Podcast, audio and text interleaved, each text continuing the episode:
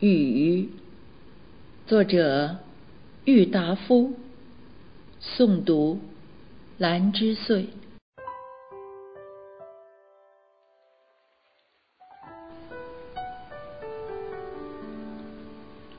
周作人先生名其书斋曰苦雨，恰正与东坡的喜雨亭名相反。其实北方的雨却都可喜，因其难得之故。像今年那么的水灾，也并不是雨多的必然结果。我们应该责备治河的人。不事先预防，只晓得糊涂搪塞，虚弥国堂。一旦有事，就互相推诿，但就目前。人生万事，总得有个变换，方觉有趣。生之于死，喜之于悲，都是如此。推及天时，又何尝不然？无雨哪能见晴之可爱？没有夜，也将看不出昼之光明。我生长江南，按理是应该不喜欢雨的，但春日明蒙，花枝枯竭的时候，得几点微雨。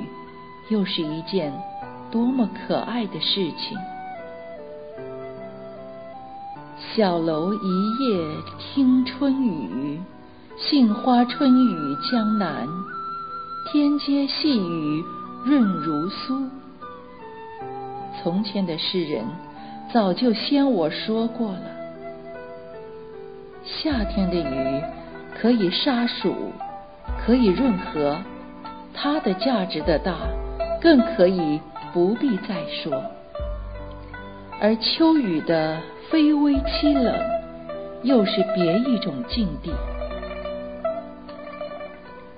昔人所谓“雨到深秋意作霖，萧萧难会此时心”的诗句，就在说秋雨的耐人寻味。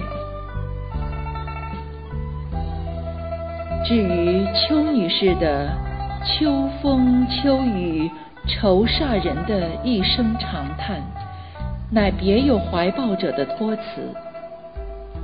人自愁耳，和关雨事？山东的寒雨，爱的人恐怕不多。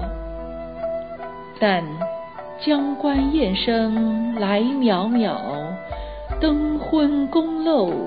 听沉沉的妙处，若非身历其境者，绝领悟不到。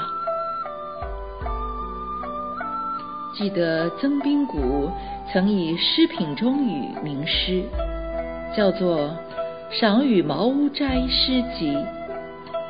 他的诗境如何，我不晓得，但“赏与茅屋”这四个字，真是多么的有趣。